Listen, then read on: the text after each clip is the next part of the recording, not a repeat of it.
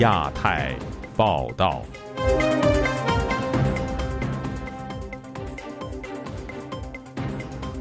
各位听友好，今天是北京时间二零二三年十月二十四号星期二，我是家园。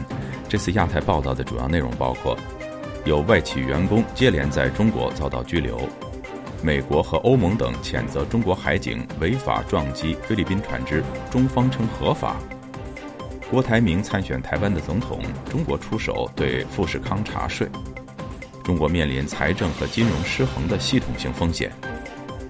接下来就请听这次节目的详细内容。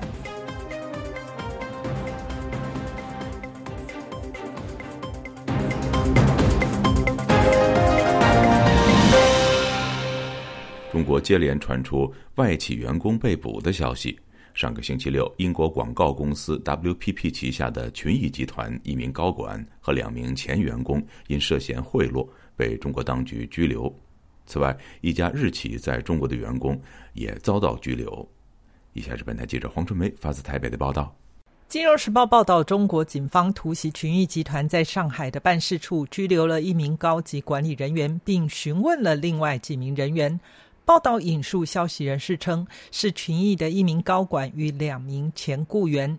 上海市公安局经济犯罪侦查总队上海金侦官方微博二十一日发布警情通报，表示，近日上海金侦会同市场监管部门破获一起商业贿赂案件，查获某广告公司高管狄某等三名犯罪嫌疑人。通报指出，经查证，二零一九年到二零二三年二月，狄某、姚某、侯某三人在某广告公司任职期间，利用职务便利收受巨额贿赂。目前，三人因涉嫌非国家工作人员受贿罪，依法刑事拘留。报道称，群益的拘留事件凸显了中国反腐败调查人员将目标瞄准私营部门。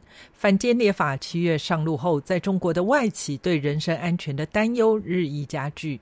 在此同时，日经中文网也报道，日本一家贸易公司负责稀有金属业务的一名中国员工被中国相关部门扣留，与这一家商社往来的中国企业中国员工也被拘留。虽然原因不明，但中国正在加强稀有金属的管制，有可能被怀疑泄露了信息。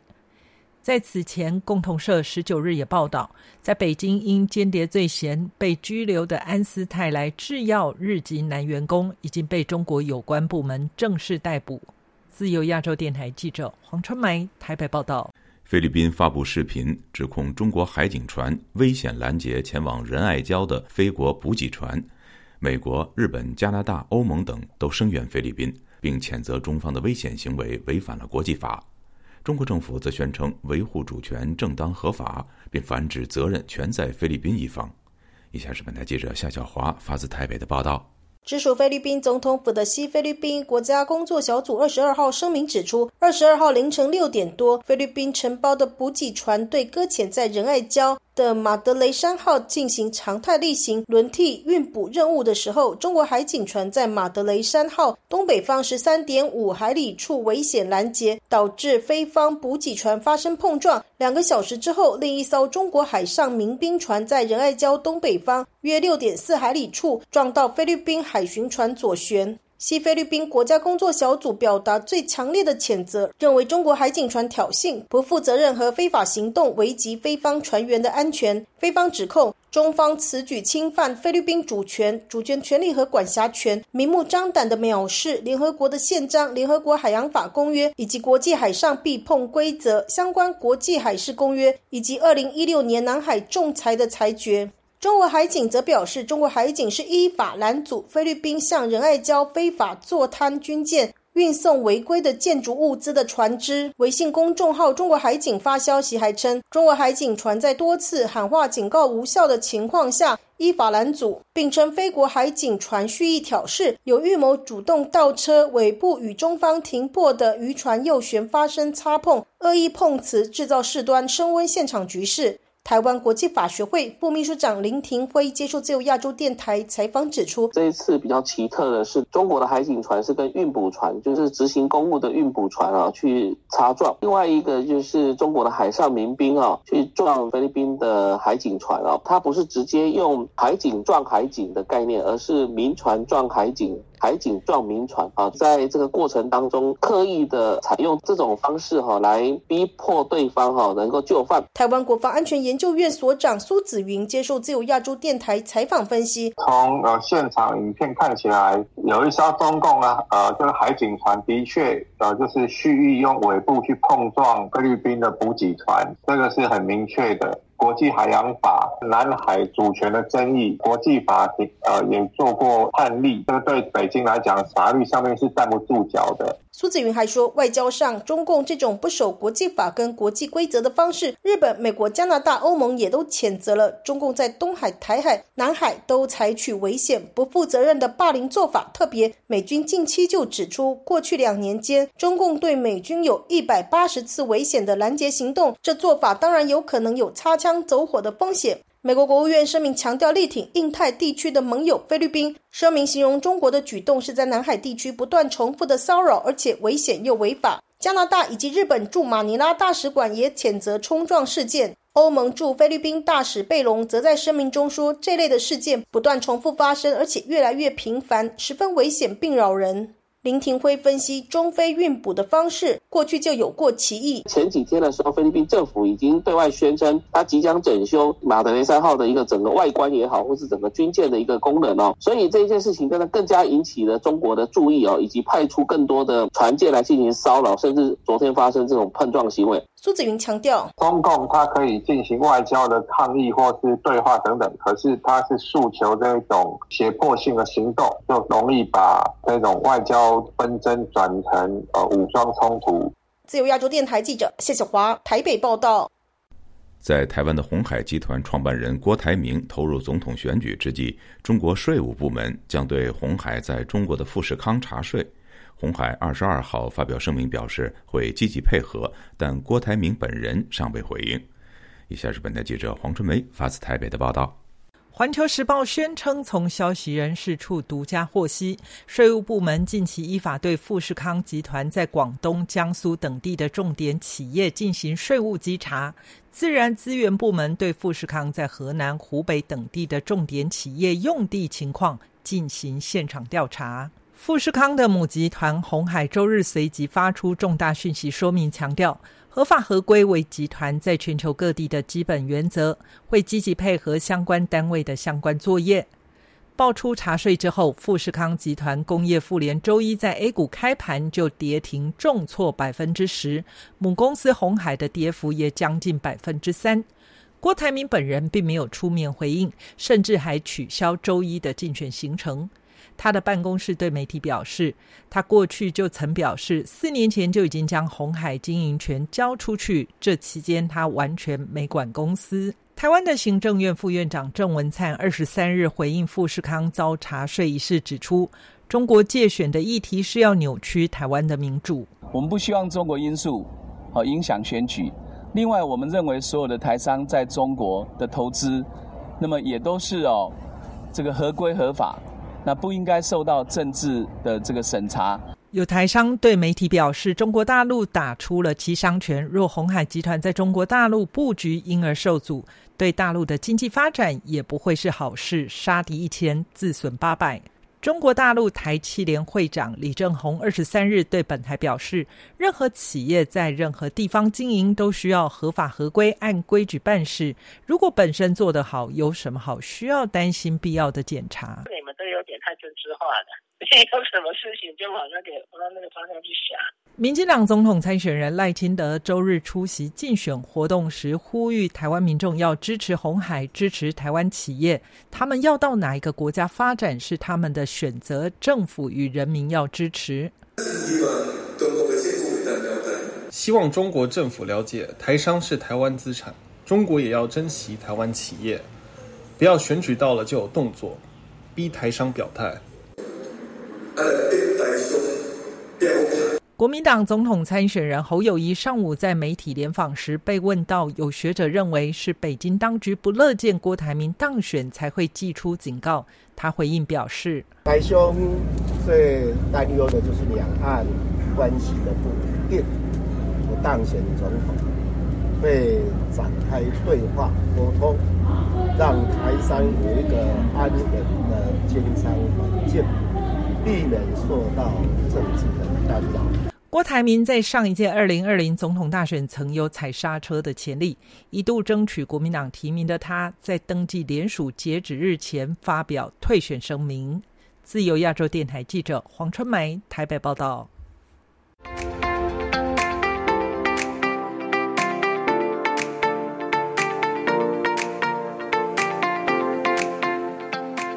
据美国媒体报道，严重的财政和金融失衡已经将中国、中国领导层和全球带入了未知领域。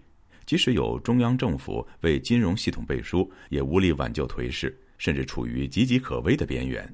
下面，请听本台记者经纬的整理报道。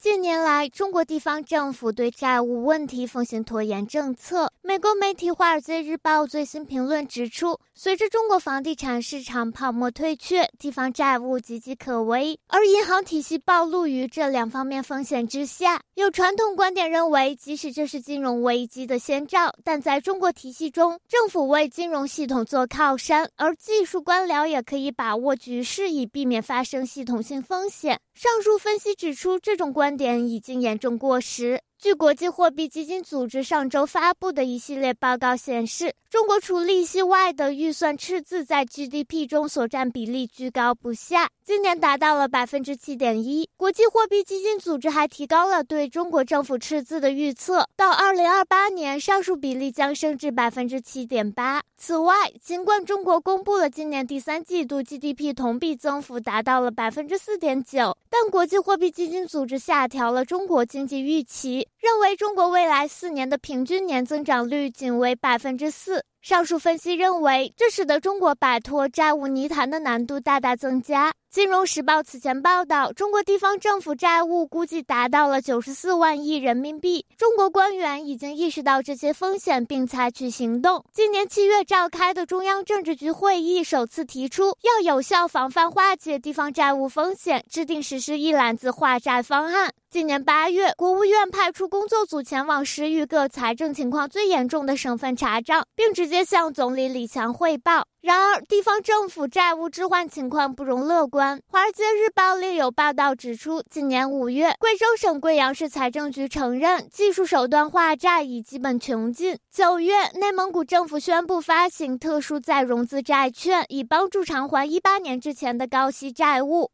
自由亚洲电台记者金伟整理报道。狗常常被看作是人类最好的朋友。而近期，中国却上演了又一波消灭其最好朋友的运动，是什么原因促使中国政府发动了新一波灭狗运动呢？而文明社会又是如何对待流浪猫狗的问题呢？请听本台记者乔钦恩的报道。十月十六日，四川成都崇州一名两岁女童被大型黑色的罗威纳犬咬伤。据《新京报》的报道，经过一周的治疗，终于在本周一转出重症监护病房，生命没有大碍。狗主人也被警方以刑事立案进行侦查。这起事件之后，中国各地出现恣意捕杀大中型宠物狗和流浪狗的行动。根据中国小动物保护协会的微信贴文，江苏无锡有民间大队抓捕一只不小心跑进店里玩耍的狗；重庆、辽宁等地也有保安处死校内的流浪狗。而在江苏张家港市，也传出有人想拿猫肉充作羊肉到市场贩卖。运送的车辆后来被爱猫人士拦下，并报警之后，受害的猫咪也已送往当地的救助站。现旅居美国的普林斯顿中国学社执行主编陈奎德也是爱猫爱狗人士。他说：“这反映中国法治不健全及社会混乱。民间里的行动也要根据法律来办事嘛。政府显然也没有公开的处理这种普遍性的对杀戮啊、对狗的打击啊和诸诸此类的。”根据中国小动物保护协会在本周一写的微信贴文，按照动物防疫法，民众吸犬出门应佩戴犬牌及系绳。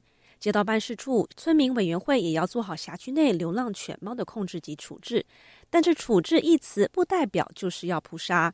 此外，相关法律也规定，如果流浪犬猫在一定时间内找不到人认领或收养，也得由公安机关负责对狂犬扑杀或进行无害化处理。对此，长期致力美国动物保护并关注中国流浪猫犬议题的多多关怀动物基金会创办人龚增恒表示：“中国社会除了广州，在面对类似事情的处理上，这么多年来还是一样粗暴或野蛮，显示没有学到或做到人性化的管理。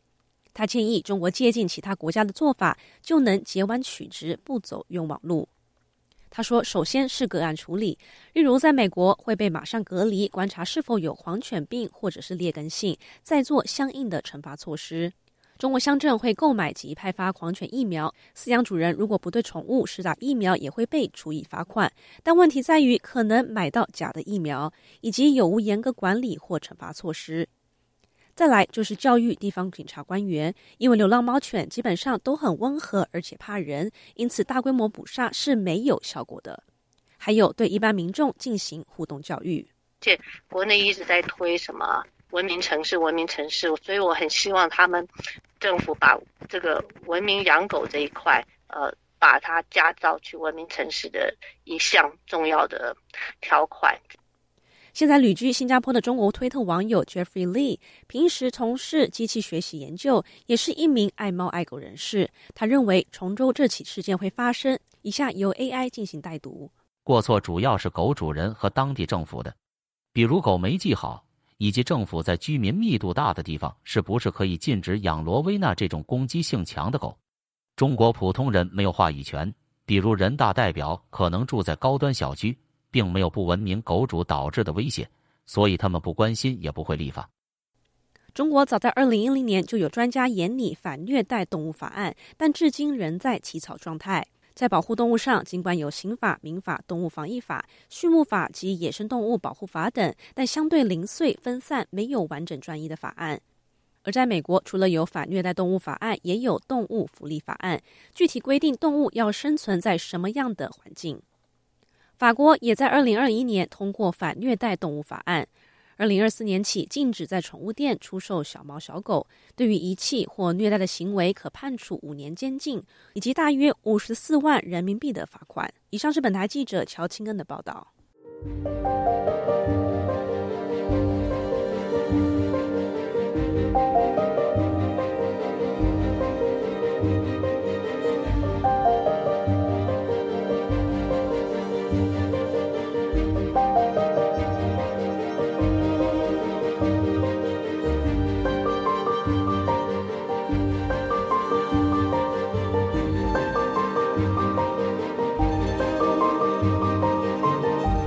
在香港攻读博士学位的大陆女学生曾雨璇，因为被判煽动罪成，本月服刑完毕后被港府遣返回中国内地。据了解，她至今仍无法与外界联系，她的家人也受到影响。在台湾流亡的香港抗争者周日发出联署，呼吁关注已经被送终的曾雨璇和她的妈妈的状况。详情，请听记者陈子飞的报道。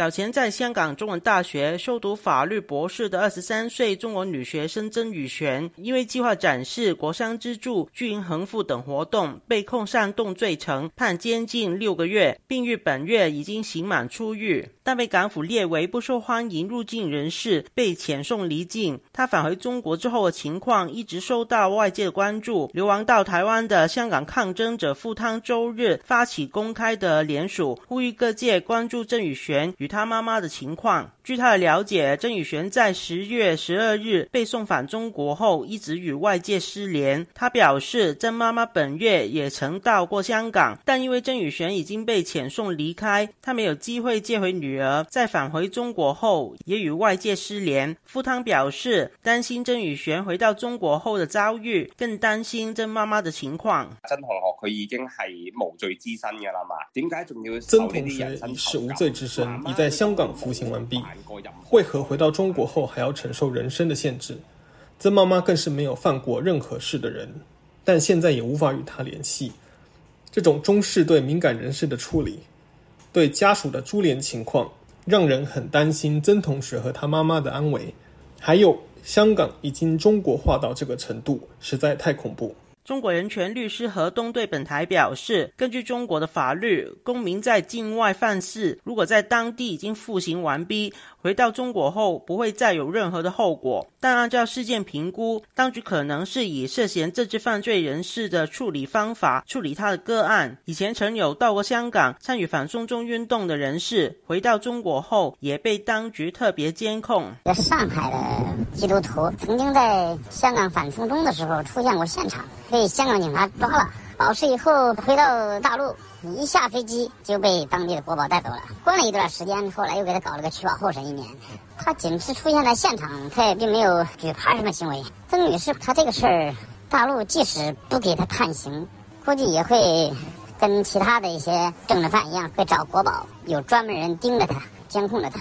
也关注事件的人权工作者李明哲表示，郑宇璇回到中国后会否因为其他罪名再被起诉，现在难以判断，需要再观察。但他相信，与其他的政治犯一样，郑宇璇与他的家人已经失去了人身的自由。郑同学，我个人判断，他最好的状况就是他可能在自己家里，但是被限制所有的对外联系；最不好的状况，他可能被中国政府指定地点限制住去软禁起来了，并且威胁他的家人不能对外。发生刘晓峰被认为犯罪，但他太太刘霞没有经过任何的司法审判，被软禁在家里多少年？所以这是犯了他株连九族是最封建的王朝的这个思维的延续啊。李明哲表示，保持外界关注，有助曾宇璇与家人的待遇不会再恶化。又说，现在香港政府已经变成港共政权，比任何的城市更配合中共打压人权。曾宇璇被起诉、判刑和遣返的遭遇，不只是发生在港漂身。上也有可能发生在任何人的身上。就亚洲电台记者陈子飞报道：有关福州访民叶中在拘押期间已经死亡的消息，仍无法得到官方确认。叶中上个星期传出死讯后，数十人联署促请当局交代真相，尤其是叶中是否遭到刑讯逼供。福州当局不仅拒绝回应，更制止访民发布叶中的消息。以下是本台记者高峰的报道。自从叶中上月十二号在福州一个饭局被国宝带走后，他的行踪甚至死活一直是一个谜。自称是叶中妻子李美英哥哥的朋友，上周末转告叶中的好友，叶中已在九月二十日去世。上星期，福州公安局有官员声称，叶中是由于心梗疾病离世。但来自叶中亲属未经证实的最新消息则透露，叶中是被打死。叶中是死是活，扑朔迷离。近日，有数十名访民参与联署，促请当局公布真相。出于安全考量，化名张女士的访民也响应号召。我们就是问叶中是否被鼓山派出所带走。鼓山派出所是否通知叶中家属对叶中实施强制措施的公安机关理由、地点、期限？叶中现在究竟在哪里？又究竟是死还是活？是尸体放在哪里？活人又在哪里？联署发起人、独立中文笔会作家范彦琼表示。目前，所有转发叶中消息的维权圈已遭封锁，强制解散。当我们发现没有人在拉进来，甚至没有人在呃说话的时候，我们再发个信息，用另外一个手机去查看这个信息的时候，才发现，哎呦，原来我自己说的话，我自己都看不到。他就是围剿我们建群，格个击破吧。法明现在就是每个人都成为一个孤岛了嘛。据了解，福州公安正加紧核实参与联署访民的个人资料，包括身份和户口所在地。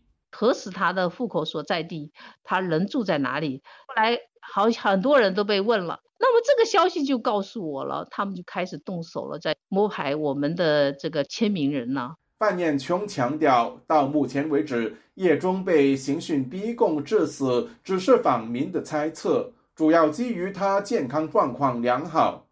若叶中确实死于疾病，当局更不应隐瞒真相。从那一桌吃饭的法民眼前被消失的时候，就这个人再也没有出现。他到底有没有到刑警那一块，我们根本不知道啊。他确实是疾病死亡的，那你你就不要掩盖真相。那你这样掩盖，就是因为你心虚吧？那打死的可能性是我们最合理的推断嘛？叶中患有白血病的妻子李美英自十月初开始与外界失去联系，外界不排除她遭到当局软禁的可能。本台曾致电福州鼓山派出所查询，但对方听到叶中的名字后挂断电话。自由亚洲电台记者高峰香港报道。中国的民主人士依然坚信真理，运用非共产主义世界的内部政治和社会改革的力量。海洋升温还有酸化，海洋生物多样性已经。那么毛泽东的文革就确实可以跟斯大林的大清洗。中国近年来对俄罗斯的援助金额相当于对非洲各国总和。亚太时政历史构成，异议者见地，弱势者心声，兼听则明。听自由亚洲电台播客，了解中国多一点。苹果、谷歌及 Spotify 等各大平台均可订阅，免费收听。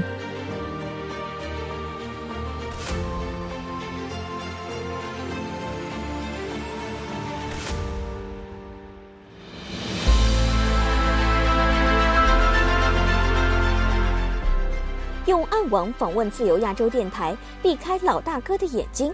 为了协助读者能够安全地获取被中国政府封锁的新闻，自由亚洲电台联手开放科技基金，为公众提供暗网入口。中国大陆的读者可以借此匿名访问本台，以浏览最新疫情消息和其他敏感新闻。该暗网普通话网址是 h t t p s 冒号斜杠斜杠 w w w 点。二 f a 六二 z l 六 z 六 o w m t l f 点 o n i o n 斜杠 m a n d a r i n 斜杠，读者可使用基于火狐的洋葱浏览器，匿名访问以上网址。该浏览器最初由美国海军研究实验室设计，可以通过像洋葱一样的多层加密结构，屏蔽互联网用户的地点和身份，绕开政府的审查和监控。